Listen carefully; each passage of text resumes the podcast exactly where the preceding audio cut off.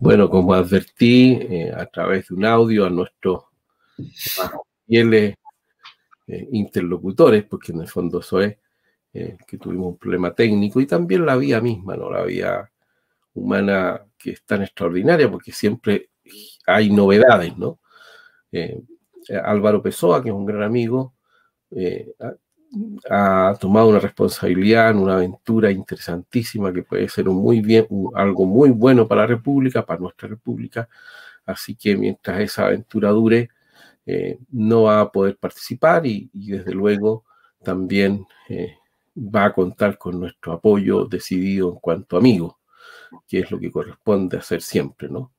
Eh, pero también haciendo la distinción que, que en cuestiones de orden político partidista siempre es bueno distinguir y separar convenientemente lo que la prudencia indica, ¿no? Que un empeño como este, que es de naturaleza eminentemente lo que podríamos llamar la sociedad civil, no es conveniente que pueda ser identificado con ningún tipo de corriente político, partido político, que por muy legítimo y legítimo que es eh, aquello, esas opciones, nosotros estamos en un ámbito que es mucho más amplio, que es lo que corresponde a la amistad cívica, que es lo que nosotros proponemos. Eh, y Gonzalo Larios se nos, eh, desafortunadamente, sigue teniendo, parece, problemas técnicos, no hemos sabido mucho de él, pero ya vamos a tener más, más, más novedades a partir de la próxima sesión en cuanto a integrante.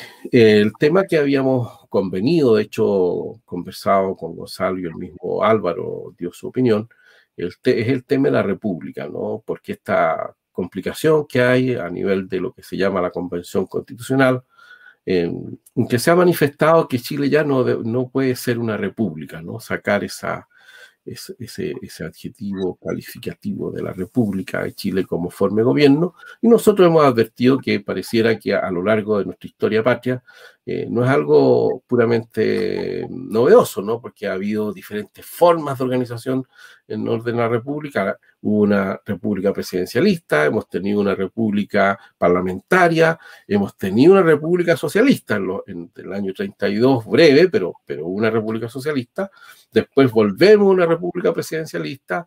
Hubo un intento, ¿no es cierto?, en el gobierno Salvador Allende, que parecer una república popular, podríamos llamarla así, o al menos que un Estado popular, tal como se entiende, ¿no es cierto?, en esa, en esa, en ese registro intelectual marxista, ¿no? Una república popular y volvemos a una república presidencialista con, con, con, con muchos, eh, yo diría, eh, brotes de lo que fue el gobierno portaliano en ese sentido, ¿no? Esa república portaliana con una presidencia firme.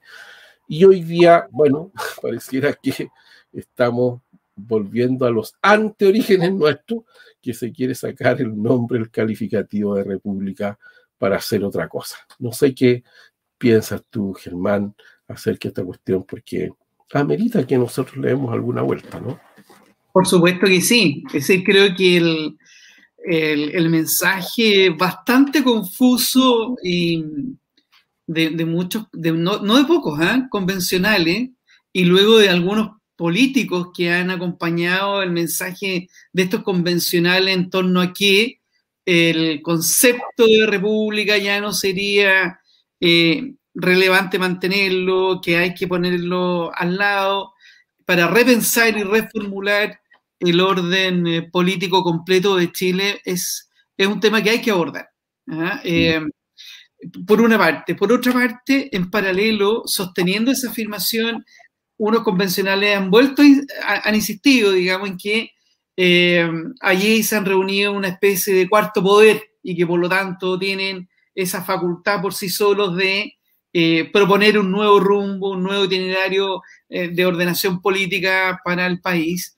Y en tercer lugar, te diría yo que está como en, el, en, en, en este horizonte de, de tema el llamado que hizo una candidata senadora a que Chile fuera una monarquía ¿ah? y que debiéramos ser el reino de Chile, donde el rey pudiera estar a cargo de los temas relevantes y mencionaba, como la educación, como la salud, etc. Creo que toda esta confusión eh, amerita que le dediquemos un espacio eh, a, revisar los conceptos, a revisar los fundamentos de qué es lo que es la República y por qué en Chile efectivamente no hemos dado este carácter tan importante y tan estudiado, tan tratado en, muchas naciones eh, del mundo, digamos. Claro, desde esa perspectiva también uno puede pensar, hay dos cosas me parece a mí. La primera es que, que este afán, que no se puede llamar de refundación en un sentido estricto. ¿no? Lo que se quiere hacer es, en, en términos filosófico-político, es descolonizar Chile, ¿no? Es decir, volver a una situación anterior al eh, periodo del descubrimiento de, nuestro país. Se quiere volver a esa situación originaria, ¿ah? que es previa al descubrimiento. Eso es lo que en realidad se quiere hacer. Y por consiguiente, desde esa perspectiva, eh, parece razonable que justamente todo tipo de institucionalidad que, haya aparecido después del momento del descubrimiento eh, de nuestros países, de nuestras tierras, de nuestros orígenes, eh, debe ser de alguna manera barrido. Y eso es una pretensión que tiene un, matiz filosófico político, ¿no? Que tiene sus raíces, como sabemos, eh, en planteamientos eh, rusonianos o jovesianos también, ¿no? Es, eh, que, es el hombre natural, el hombre, el hombre que, está descontaminado de todo tipo de mm, intervención cultural. ¿no? Eh, y que el marxismo, en cierto sentido, quiere llegar a aquello, ¿no? A una especie del hombre como naturaleza. Es una cosa interesante que uno tiene que tener en cuenta desde esta perspectiva. Esto es lo primero que me parece que es interesante ponerlo en evidencia, con el propósito justamente siempre de no aparecer con un discurso refractario, ¿no? Sino que más bien intentar comprender la cuestión. Y la segunda, que me parece a mí que es interesante llevarla traer la colación, es que el concepto mismo de república, eh, podríamos decir, es polisémico y, análogo, por otra parte, porque uno puede efectivamente encontrar diferentes dimensiones o interpretaciones filosófico-políticas de la República a través del tiempo, eh, que son incluso antitéticos, que incluso son antitéticos. Eh, el republicanismo no puede considerarse exclusivamente como lo antimonárquico en un sentido estricto, ¿no? como concepción filosófica, ni tampoco como una forma, ¿no es cierto?, de pura expresión de una libertad em, que podríamos llamar sin límites o medio absoluta. No son esas las categorías que habitualmente, sin embargo, nosotros tenemos en cuenta para calificar la República. Eh, hay muchos autores, no voy a hacer mención a ellos ahora, porque no, tiene sentido, pero hay muchos autores que han eh, hecho esa, eh, un aporte desde esta perspectiva. Pero hay un momento, en los años 70 aproximadamente, en que hay un autor en que escribe un texto que se llama El momento Maquiavelo.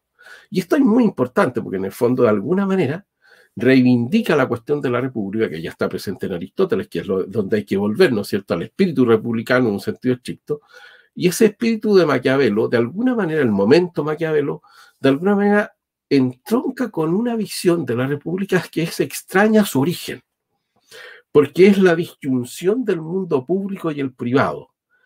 Y cuando el espíritu de la República más bien implica que hay una continuidad desde el mundo de lo privado a lo público, que no hay una separación.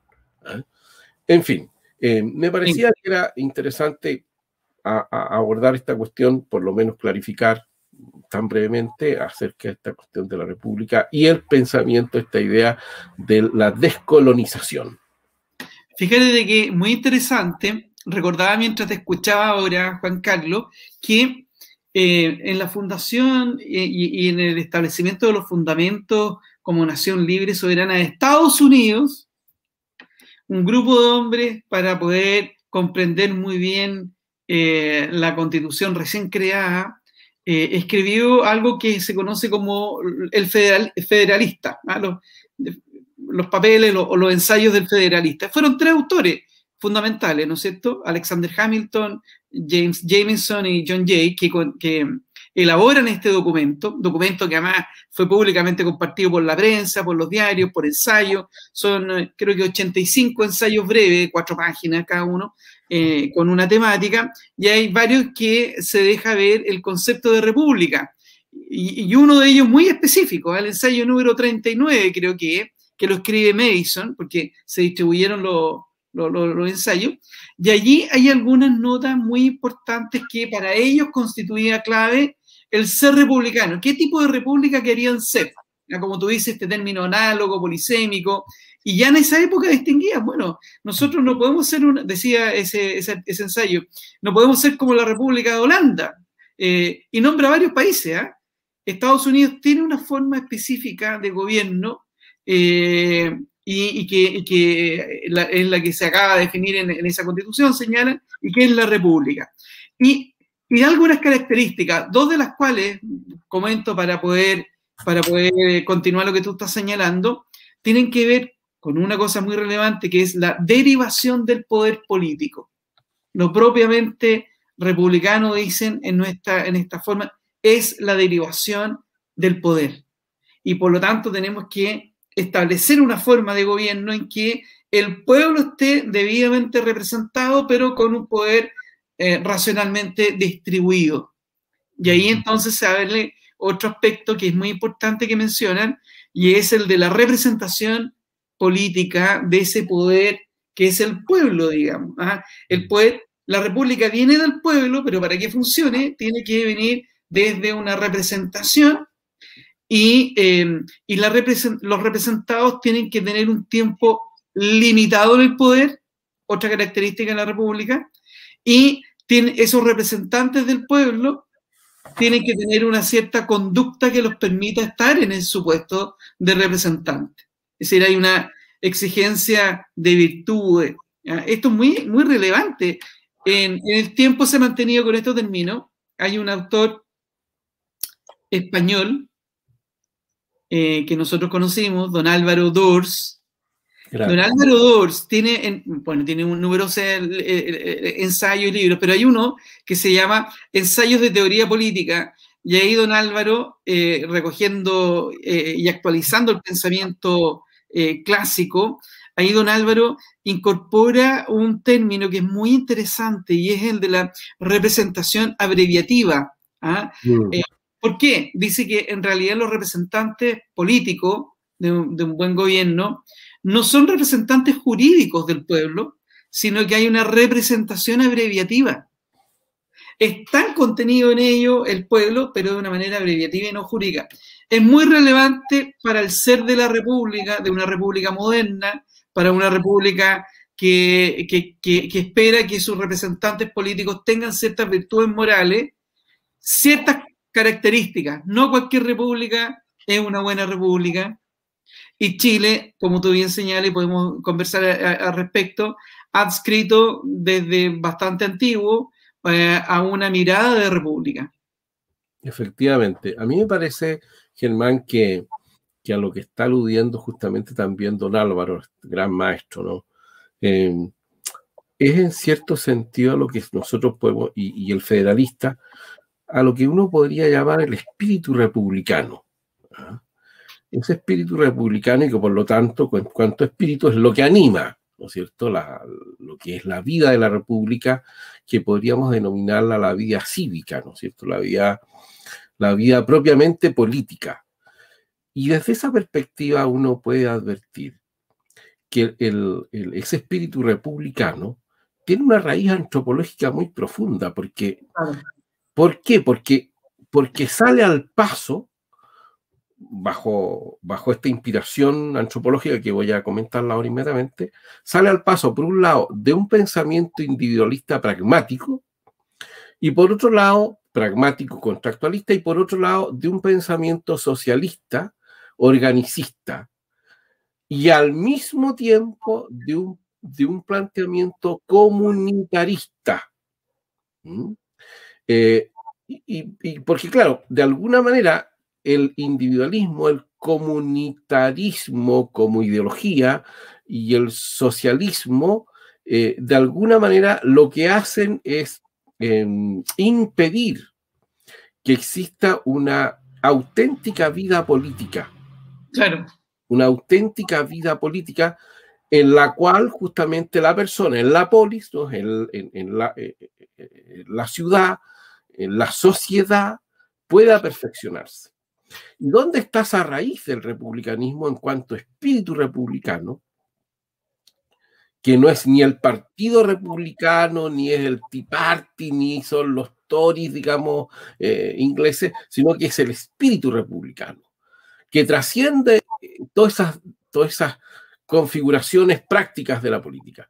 Que el hombre es un ser social, que el hombre es un ser social, pero ese carácter social del hombre implica necesariamente que el sujeto humano no se ha dado el ser a sí mismo, que no ha sido creado, que tiene una vocación en cuanto a ser social, que es capaz de distinguir, como sabemos, el bien y el mal, y por eso se funda la familia y la ciudad. Por lo tanto, la raíz del espíritu republicano tiene, por lo tanto, por consiguiente, una dimensión, podríamos decir, trascendente. El hombre es un ser creado, por eso es un ser social en cuanto que es dado. Es un ser social porque es capaz de vivir con otros, de distinguir en la vida societaria, es capaz de poder perfeccionarse y la familia adquiere un valor superlativo. No, no, Y luego, además, en la formación del ciudadano en la vida societaria, allí es donde se perfecciona realmente. Desde esa perspectiva uno advierte inmediatamente que sale al paso el espíritu republicano, auténticamente republicano, al planteamiento de carácter individualista, liberal individualista, al planteamiento socialista, organicista o estatista, si tú quieres, y también a un planteamiento comunitarista en cuanto a eh, ideología, ¿no? De que no hay otra posibilidad que aquella. Sí, mira, eh, estoy de acuerdo contigo, le agregaría algo o pondría quizá un acento, eh, y es que efectivamente el ser humano alcanza esa, esa, esa perfección, ¿ah? Ese desarrollo, yo le agregaría que también alcanza la prosperidad y que es muy relevante que cada uno alcance la prosperidad. Y habría que definir qué es lo que es prosperidad, pero por ahora me anticipo a señalar que es, un concepto que, es muy importante. Y, eh, pero sí entendiendo que es al mismo tiempo persona con su, su existencia y su realidad, y para él hay un traje a la medida que él mismo se está construyendo en un viaje que es la vida, y al mismo tiempo un ser social. Entonces, eh, la distinción respecto al pensamiento socialista o, en extremo comunitarista y también del liberal, por el otro lado, digamos, está en saber conjugar esa duplicidad ontológica o de la realidad humana y que nos hace realmente exclusivos en el universo, porque eh, no hay otro ser, digamos, vivo mm. que tenga esa duplicidad simultánea, simultánea para poder eh, alcanzar em, la perfección, digamos. Y ahí es donde entonces, como ser humano, debemos tratar de conciliar el mejor tipo de gobierno que dé garantías, que de alguna manera apoyen las condiciones necesarias para que cada uno, de acuerdo a su potencialidad, eh, pueda alcanzar esa, esa perfección, digamos. ¿no? no es menor, si no es menor el tema de tener una república o tener otra forma de gobierno. Yo fíjate tú, además agregaría, ¿no? Porque me parece que es muy importante. A, mí me apasiona esto del espíritu republicano, porque tiene una raíz antropológica, que es lo que me interesa mucho a mí indagar. Y claro, eso también va acompañado, aparte de lo que tú señalabas, de, de ciertas actitudes del hombre eh, y virtudes humanas, en, definitiva. ¿no? La primera es la austeridad de vida.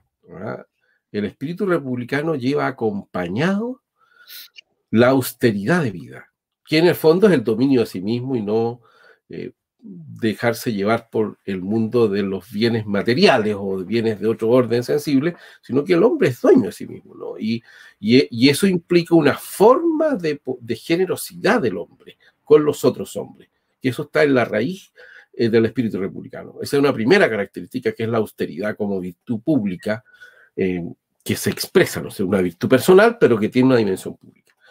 Una segunda característica del espíritu republicano está justamente el hecho de que eh, lo privado se ordena a lo público. No queda encapsulado, ¿no? No hay esa disyunción entre la, podríamos llamar una moral privada y una moral pública en un sentido político. Ah, y también hay, un hay una tercera característica del republicanismo como espíritu republicano, que es el patriotismo. Pero el patriotismo, no la patriotería, el patriotismo no, no como virtud moral, digamos. como virtud de la piedad. Claro. Como virtud de la piedad, ¿no? Como virtud de la piedad, porque eso entronca justamente con el carácter originario del republicanismo como espíritu en cuanto a ser humano, de esa dimensión antropológica, esa piedad que, que es, ¿no es cierto?, eh, la actitud agradecida por haber sido creado, dado, la dimensión eh, religiosa, digamos, de la piedad con Dios, la piedad con los padres, el agradecimiento a los padres, a nuestros padres. Eso es propio del espíritu republicano y a la patria. Esas tres dimensiones de la piedad y que constituyen la virtud del patriotismo, porque el patriotismo no es la patriotería, ¿no es cierto? Sí, yo, haría extensivo el concepto de padres a la tradición también. ¿eh? evidentemente. Y a la tradición, porque ah, recordemos a los romanos eh, que, tenían culto a, los antepasados muertos e incluso en su casa tenían altares con figuras que representaban a los abuelos, a los padres, en fin, no solamente a los padres, sino que la tradición que es un concepto que también hay que recuperar y que tal como veo estos constituyentes, porque de ahí partió este, este diálogo, eh, parece que para ellos no existe ni la tradición, no existiera tampoco la familia como un referente hacia atrás y hacia adelante, parece que no existiera la familia, y, mucho menos ese concepto de patria, entendido como una nación, digamos, ¿no? Eh, da, eh, no sé si tú lo ves de la misma manera, pero a mí me parece que los constituyentes prescinden de todo eso, que sin lo cual no se podría entender ningún concepto de, nada, ni siquiera una democracia propiamente bien entendida. Es que a mí me parece que efectivamente cuando nosotros vamos a indagar acerca de la actitud que tienen ellos, pero yo insisto, desde una perspectiva antropológico, filosófico, política, eh, es razonable lo que ellos están planteando, porque ellos están partiendo justamente de un planteamiento historicista, podríamos decir, ¿no? Eh, que eh, la realidad y el tiempo comienza con nosotros.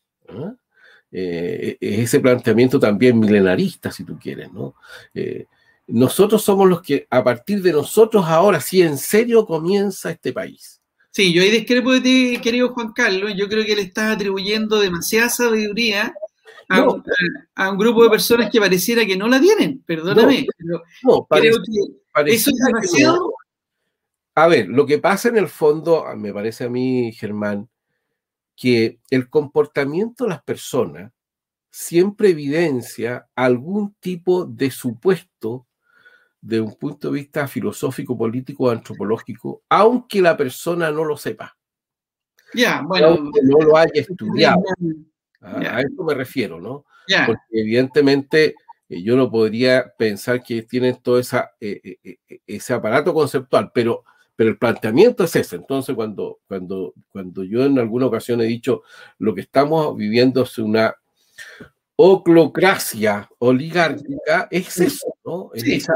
ese pueblo desorganizado, ese pueblo indignado, ese pueblo que sin embargo ya hemos visto en la, en la praxis, digamos, de que hay una oligarquía igual que aparece, en que hay, están los buenos y los malos, estamos aquí los que vamos a hacer realmente la revolución y aquellos que no.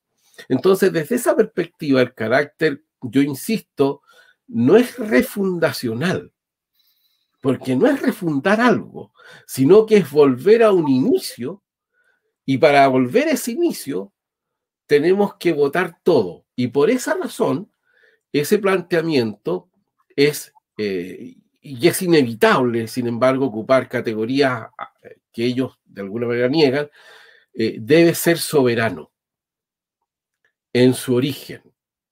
Y por eso el planteamiento es que tenemos que ser un poder originario, soberano, en que no esté sometido a nada, ni a nadie, eh, es como la razón autolegisladora kantiana, si quieres tú.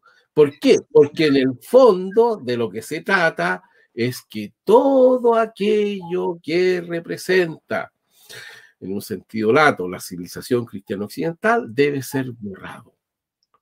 Y el poder tiene que volver al origen, que tiene un sentido incluso naturalista, ¿no? Una, una, visión panteísta incluso, ¿no? Pero aunque no lo planteen en un no lo, no lo, no lo expresen eh, de, una, de una manera eh, explícita, digamos, sí, entiendo. Es el planteamiento que hay detrás y eso es lo que a mí me interesa también poner en evidencia en estas cosas. Entonces, evidentemente que un espíritu republicano desde esa perspectiva es imposible que pueda aparecer. Sí, es una forma de entenderlo. yo, yo todavía no, no llego a, coincidir con esa perspectiva. Yo creo que hay una mezcla importante en esos convencionales, donde puede haber un grupo que sí lo tiene claro, otros que no lo tienen claro, que no saben, pero lo hacen. Eh, están. Y también hay otro grupo, hay otro grupo que está tratando de llevar a cabo un guion, un guion que no conocen, pues, no son los autores, eh, y no conocen del todo los fundamentos de ese guion, de ese relato. Entonces yo creo que hay una mezcla eh, y eh, cualquiera sea la configuración de, en realidad, cuando uno mira y observa los efectos hasta ahora, hasta ahora, observa que hay un caminar muy distante de lo que debía ser el repensar una mejora, una actualización, una perfección de la constitución política de Chile, pensando para el bien del país en el, futuro de unos 50 años, digamos. ¿Te fijas? Eso es lo que observo. Es cierto que todavía es muy precipitado, lleva muy poco tiempo, pero eh, ya hay que estar atento a, cómo sigue este, este, curso. Pero yo te diría que por ahí me calza un poco más esto a mí, digamos. ¿Te fijas? Claro, que, ah, mira, ah, yo pienso, Germán, que, que al menos para que, que, sea inteligible lo que está ocurriendo, uno tiene que utilizar categorías antropológicas y filosófico-políticas que permitan comprender la cuestión, porque de otra manera no es posible así la realidad. ese es el punto central. Más allá que si hay una declaración explícita o no, que la hay, ¿eh? la hay, es un tema que podríamos tocarlo en otra oportunidad, que, mm. yo tengo suficiente material ahí para poder mostrarlo. Pero en fin, hay un aspecto que me parecía a mí, eh, que te lo comenté antes de comenzar, que quería traer de nuevamente con esto la tradición del espíritu republicano, de poder de, volver a, las raíces, pero vigorosas que hacen crecer los frutos, un texto de, Andrés Bello, que se llama República Hispanoamericana y que escrito, fue escrito el año 1836. Nosotros sabemos que en el 33 hubo una nueva constitución eh, y que se refiere a todo este problema de la configuración de una nueva constitución y al ambiente en el cual en ese momento también se estaba viviendo, ¿no? Y que finalmente termina, como sabemos, trágicamente en 1891 con la guerra civil, digamos. Sí, claro y que viene después una república parlamentaria. Y dice Andrés Bello, refiriéndose a este ambiente de, intención de refundar Chile o una nueva constitución, dice, querrían que este acto fuese solemnizado con tumultos populares, que le presidiese todo género de desenfreno, que se pusiesen en peligro el orden y las más caras garantías. Oh, nunca lleguen a verificarse en Chile estos deseos. En cierto sentido, lo que está ocurriendo en Chile en relación a las repúblicas hispanoamericanas es lo que planteó eh, Andrés Bello hace varios, un par de siglos atrás, un poco más de dos siglos atrás, en 1836. Yo creo que es interesante, justamente como tú señalabas, volver a la tradición, volver a nuestras raíces, porque justamente la, historia es maestra de vida, sobre todo para el vigor de la República que a nosotros nos asiste. Exactamente, toda la razón, muy potente el mensaje, muy potente, porque en realidad, si no comprendemos que la historia es el impulso para el futuro, es el impulso para el futuro. Entonces estamos perdidos como, como, civilización, digamos. ¿ah? Si, la civilización parte de ese supuesto primero, digamos. ¿ah? Efectivamente. Y fíjate tú, eh, no, quiero terminar siendo un puro lector de, textos, pero, pero tenía aquí otro y que me parece que es igualmente válido, ¿no? Que es un texto de Alexis de Tocqueville, o de Tocqueville, que se refiere justamente a la situación que nosotros estamos viviendo y, a ver si lo logro encontrar, oye, pero porque, porque es muy interesante. Eh, no, es, la democracia en América, se llama, y termino, es el régimen y la revolución, un texto precioso. Dice, el antiguo régimen y la revolución, un texto muy bonito, dice, en las, las sociedades democráticas que no son libres, que no son libres, pueden ser ricas, refinadas, espléndidas, magníficas incluso, poderosas, por el peso de su masa homogénea. Se pueden dar en ellas cualidades privadas, estamos hablando del antiguo régimen la revolución del éxito de Tocqueville, se pueden dar en ellas cualidades refinadas. Buenos padres de familia, honestos comerciantes y propietarios dignos de estima, no encontrarán incluso se encontrarán incluso, se encontrarán buenos cristianos, pero lo que nunca se verá, me atrevo a decir, en semejantes sociedades son grandes ciudadanos y sobre todo un gran pueblo. Y no temo afirmar que el nivel común de los sentimientos y las ideas no cesará nunca de descender, en tanto que la igualdad y el despotismo marchen unidos. Me parece que lo que decía Tocqueville, Tocqueville o Tocqueville y, Andrés Bello son copulativos, por decirlo así. Sí, eh, qué bueno tenerlo en mente. ¿ah? Eh, eh, es importante hoy volver a, recuperar esos mensajes que no han cambiado en nada. Si lo que vio Tocqueville sigue vigente. Sí, efectivamente. Sigue vigente. Y lo que dijo Bello también. Bueno, estamos pasados de la hora. Eh, dos minutos. La hora, bueno.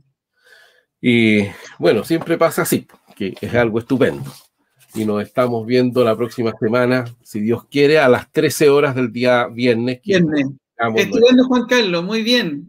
Qué gusto verte. Un gusto verte, un abrazo, buen fin de semana. Igualmente. Chao, chao.